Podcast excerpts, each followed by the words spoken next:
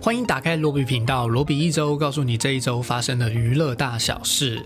这是罗比频道 Video Podcast 的第二集，跟第一集有点不一样的是，这一集节目我想要在每一个礼拜五的下午时间，然后跟大家聊聊这一个礼拜发生的一些娱乐新闻，还有即将上映的电影或者是串流的新片。这一个礼拜依旧非常的炎热，没有台风的到来，然后不是说要下雨的吗？好像雨也没有下的很多。这个礼拜我大概出门了两次、三次吧，一次是看特映，然后一次是去看医生。每次回来之后都有一种，我明明没有在外面走很久、晒很多太阳，但是却好像要中暑的感觉一样。不知道是不是我身体太差了，还是怎么样子。好，然后这个礼拜呢，我看完了 Apple TV Plus 上面的《黑鸟》这个影集，也做了影片了。如果你们呃有兴趣的话，可以去看一下。哦，对，如果有人不知道的话，呃，如果你是在 Podcast 平台上面听到这个节目的话，跟你推荐宣传一下。呃，我在 YouTube 上面有一个叫做罗比频道的的 YouTube 频道，然后再讲一些电影的无雷影评啊，或者是做一些影集的推荐。有兴趣的话，你可以去帮我看一下，帮我订阅一下。然后还有，我就是看完了 Neil Patrick Harris 的中年失恋日记。稿我昨天晚上已经写好了，应该接下来就会做这支影片。然后最近正在追 Netflix 上面的《睡魔》，不知道大家有没有看这一部影集？是改编自一个 DC 的漫画，我觉得风格非常的。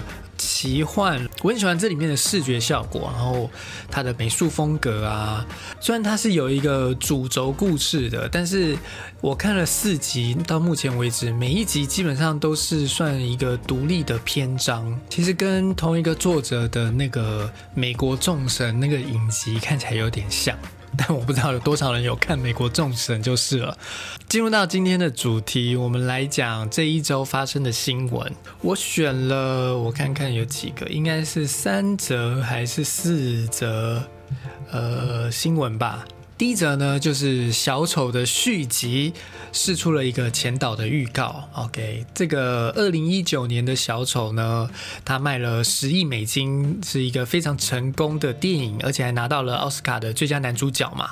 那他的续集非常的受人期待。原本我觉得不会有续集的吧，这部电影看起来就是都把故事讲完了，很难再有续集下去。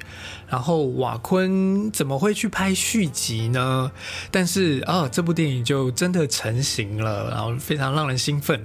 后来我们也知道，他们每一个人都拿了比第一集高很多的片酬，所以这个续集，嗯，当然是势在必行的。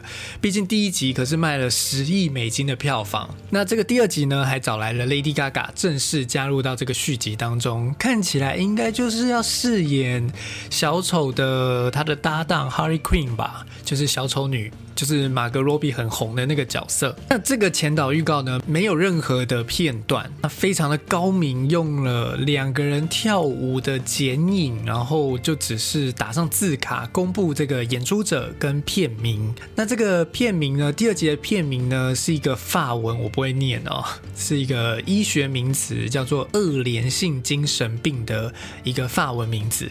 那意思大概就是这个两个人共享的疯狂，而且据。说这个小丑的续集找来了 Lady Gaga 嘛，会是一部有着音乐剧成分的电影。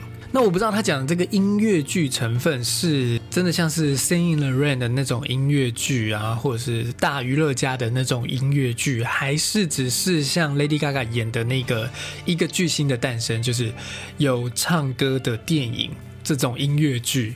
照理来讲，音乐剧应该是《Sing in the Rain》的那一种啦。我不知道会怎么样，嗯，这样子音乐剧的设定其实是蛮吸引我的。那如果你们有看那个马格罗比主演的那一部小丑女的个人电影，就是《猛禽小队：小丑女大解放》，呃，它里面有一个小小的片段，就是类似的音乐剧的风格吧。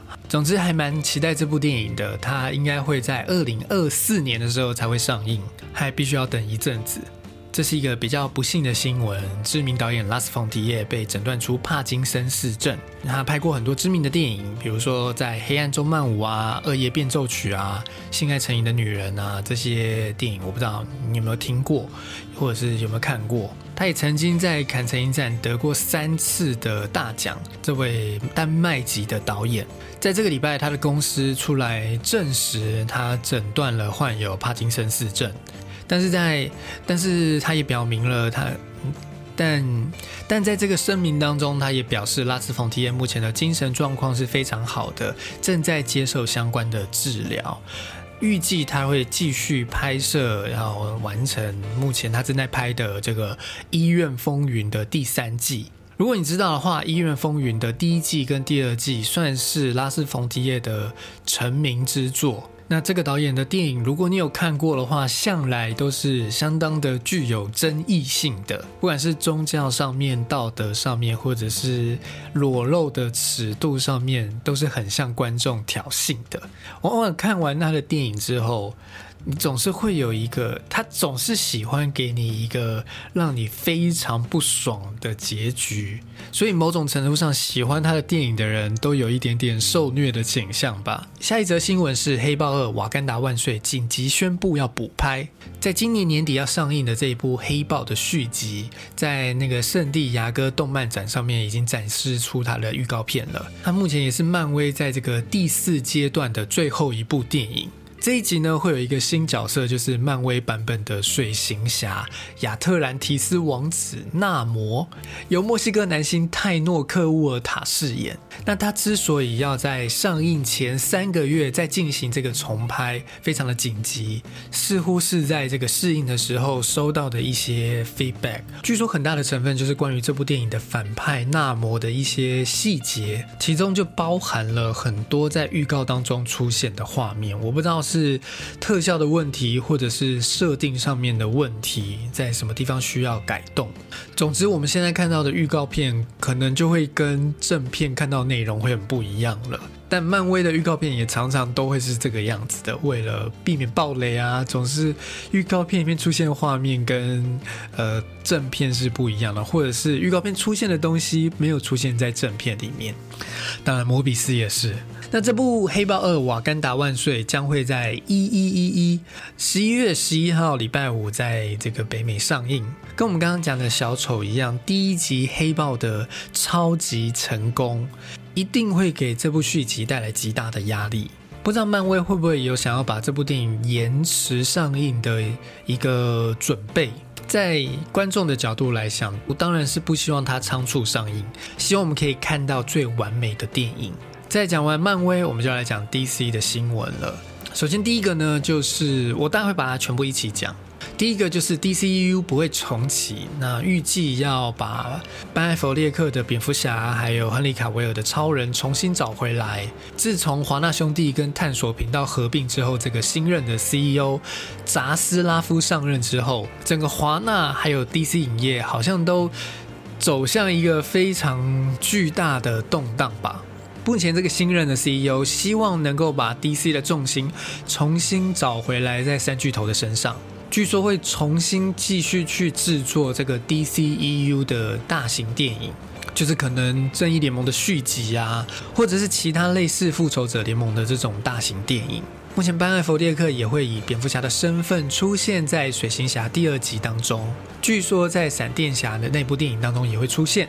另外有一个新闻，则是华纳想要找亨利卡维尔回来饰演超人，但是他拒绝回归。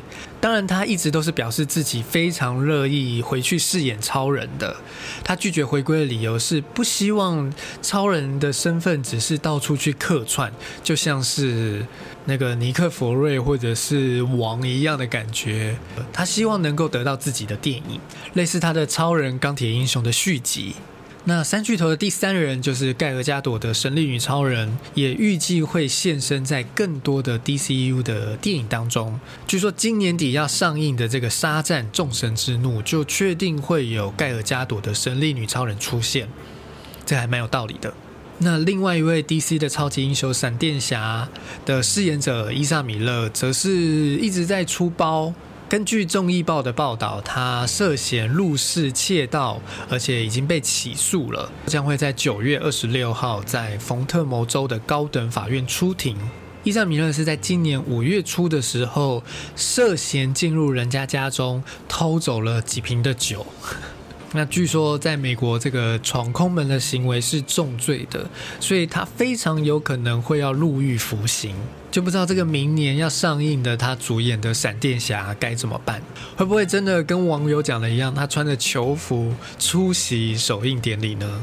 最后一个新闻是，Disney Plus 超越了 Netflix。迪士尼公司在这一周公布，他们旗下的串流平台全部的这些平台加起来的总订阅数增加到二点二亿，正式超车了一直领先的 Netflix。听到这个新闻的时候，是觉得啊，哇哦，迪士尼家有这么厉害吗？但后来发现，它其实是把呃众个平台的订阅数就是全部加在一起，于是有可能一个人是有重复订阅不同的平台的，不管是迪士尼家、还有呼噜或者是 ESPN。那如果把它拆开来看的话，迪士尼家是还没有超越 Netflix 的，但是这个成绩也代表迪士尼有成功的在这个串流大战当中成为相当有力的挑战者。可是坏消息是，即便它的订阅数达到非常多的成长，但是他们是在赔钱的。这些平台的合计营运亏损来到了十一亿美金，于是他们也想要改善这个情况。今年三月的时候，迪士尼家就宣布了年末要推出有广告的版本。在这个礼拜的财报会议上面，就公开了他们的订阅方案跟价格，就是他们公布了他们有广告的订阅方案跟没有广告的订阅方案。大家一看就发现，哇，它变相涨价了。怎么说呢？有广告的基本方案就是现在用户在付的那个费用，而没有广告的高级方案则是每个月要再多付三块钱美金。也就是说，如果你不愿意每个月多付三块钱美金的话，你的迪士尼家就会变成有广告的版本，大概是台币是不到一百块，大概一百九十块吧。但是它的涨幅大概是三成到四成之间，所以是涨得非常凶的。据说 Netflix 接下来要推出有广告的版本，我是不知道大家对看 Netflix 跟看 Disney Plus 有广告的话会觉得怎么样子。我自己是蛮不喜欢看广告的啦，我的 YouTube 也是有买会员让我不用看广告的，但有的时候常常就是一些大家很红的广告你都没有看到，会有点追不上潮流这样子。好，这是一个小小的事情。然后很多网友则是说，可能是时候要取消订阅它了，就会觉得啊，你大了就开始在坑杀我们了。也有人不介意更便宜有广告的版本。有人则是说，现在通货膨胀嘛，他们总是要涨价的，或者是涨价的这些钱就是资助漫威去拍第五、第六阶段更多的复仇者联盟啊。当然，也有人是为了星战只好继续定下去的啦。好的，上面这些就是我帮大家准备整理的一周新闻。接下来我们来谈谈这个礼拜要上映的新片，帮大家简单的整理介绍一下这个周末要上映的新电影有哪些。第一部是这个 DC 超级宠物军团，它是一个动画电影。其实 DC 一直有出这种正义联盟系列啊，或者是蝙蝠侠的 DC 动画电影，像是之前也有在电影院上映过的那个《致命玩笑》，就是蝙蝠侠的动画电影。那这一部 DC 超级宠物军团，则是在讲。这些超级英雄们的宠物的故事，我原本还蛮意外，它会正式在电影院上映的。但我后来才发现，因为它是宠物军团，所以它是可以上映的。它主打小朋友跟家庭市场，就有点跟小小兵一样，其实瞄准的就是小朋友的客群。以电影市场来说，这是一块还蛮大的肥肉，所以当然是可以在电影院上映的，而且暑假嘛。下一部电影是《不》。惊叹号！导演的是乔登皮尔，演员是芭比佛雷亚，还有逃出绝命镇的，还有逃出绝命镇的丹尼尔卡卢丹，以及梦想之地的史蒂芬元。那这部电影是逃出绝命镇，还有我们这两部电影的导演乔登皮尔的新片。故事在讲加州内陆一座荒凉小镇的居民，他们目击了一场令人不安而且不寒而栗的诡异发现。如果你有看这部电影的预告片的话，你应该就会知道，他们发现的是一个巨大的云，然后里面好像有着什么奇怪的、不知道的东西在那边。我现在还没看，所以不知道到底是外星人，还是什么奇怪的飞船之类的，或者是什么克苏鲁神话。这部电影的口碑还算蛮两极的，应该来说没有《逃出绝命镇》跟我们那么的好，不管是在票房还有口碑上面，所以有兴趣的观众就去看一下吧。再来是《春日小恋曲》，导演的是苏珊·林顿，演员是苏珊·林顿还有阿尔。阿尔诺·法鲁瓦演员是苏珊·林顿，还有阿尔诺·法鲁瓦。苏珊是一位十六岁情窦初开的少女，她跟周遭朋友总是格格不入。某天，她遇见了一位成熟帅气的男子，令苏珊怦然心动。她躲在暗处偷偷的观察他，鼓起勇气跟他搭讪。再来是一部韩国电影《紧急迫降》，导演的是韩在林，演员有宋康昊、李秉宪、全道彦，或者。以前叫做全度妍。这部电影在讲一个飞机恐攻的事件。宋康昊饰演的刑警收到了有人要对飞机进行恐攻的消息，然后李秉宪饰演一位有飞行恐惧症的爸爸，为了带女儿去接受治疗，要搭飞机去夏威夷。而全道彦则饰演一个国土交通部长。他收到了恐攻的消息之后，成立应变中心，召开紧急会议，寻找让班机安全着陆的方法。在下一部电影是《一万个丛林夜》，导演的是雅图雅哈里，演员则有金田宽志还有远藤雄弥。由法国新锐导演雅图亚哈里执导的电影《一万个丛林夜》，这部电影取材自日本最后军官小野田宽郎在二战结束之后，依然在卢邦岛（菲律宾的卢邦岛）只身对抗二十九年的真人真事。《一万个丛林夜》将小野田宽郎当年经历的体验还有细节还原在这部电影当中。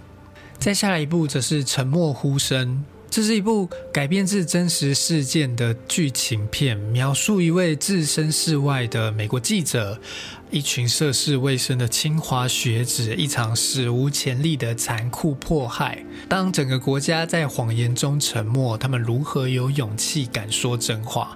剧情简介写的非常的模糊，完全不知道这部电影要讲什么。但我看了一下相关的新闻，应该是一个法轮功的电影吧。再下一部是造次映画推出的《我们的音摇时光》这部电影，在讲英伦摇滚之父英伦麦吉的故事。他创办了这个创造唱片，捧红了 My Bloody Valentine、Prime Screen、Teenage Fan Club 等数十支的英伦乐团，但最知名的应该就是挖掘了英式摇滚天团 OSS。